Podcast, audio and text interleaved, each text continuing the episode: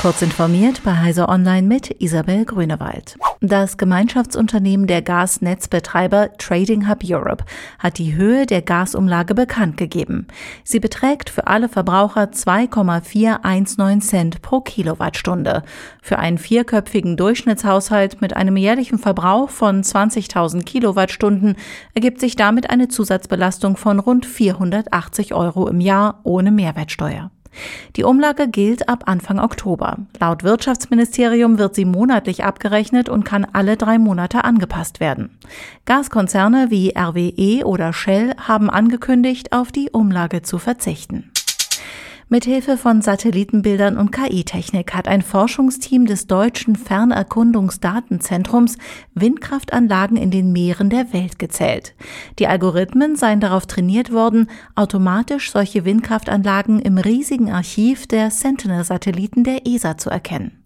Dabei war zu erkennen, dass ganze 98,5 Prozent der weltweit installierten Offshore-Windkraftleistung auf die Europäische Union, China und Großbritannien entfallen. In China hat sich die Anzahl der aktiven Offshore-Windkraftanlagen den Auswertungen zufolge zwischen 2016 und 2021 verzehnfacht.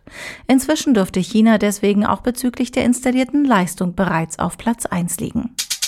Anfang Januar dieses Jahres sollen Twitter etwa 5,4 Millionen Datensätze aufgrund einer Sicherheitslücke entwendet worden sein. Nachdem das Unternehmen das Leck vorvergangene Woche bestätigte und die betroffenen Nutzer informieren wollte, hat das Have I Been Pawned Projekt nun sogar rund 6,7 Millionen Twitter-Datensätze in der Datenbank ergänzt. Diese enthalten die Biografie, E-Mail-Adressen, geografische Lage, Namen, Nutzernamen, Profilfotos sowie Telefonnummern. Durch die Integration in den Have I Been Porn Datenbestand kann nun jeder selbst prüfen, ob die eigene Mailadresse betroffen ist. Die Europäische Weltraumagentur überlegt, Nutzlasten vorübergehend mit Raketen von SpaceX ins Weltall zu schicken.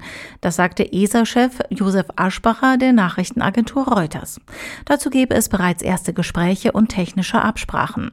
Mit dem Schritt würde dem Umstand Rechnung getragen, dass Europa seit dem Beginn des russischen Angriffskriegs gegen die Ukraine keinen Zugriff mehr auf russische Sojus-Raketen hat, die vorher regelmäßig eingesetzt wurden. Noch sei aber nichts entschieden. Möglich Möglich sei auch ein Ausweichen auf japanische oder indische Raketen, meint Aschbacher. Er gibt sich auch zuversichtlich, dass es nur um eine Übergangszeit geht, bis die europäische Ariane 6 einsatzbereit ist. Diese und alle weiteren aktuellen Nachrichten finden Sie ausführlich auf heise.de.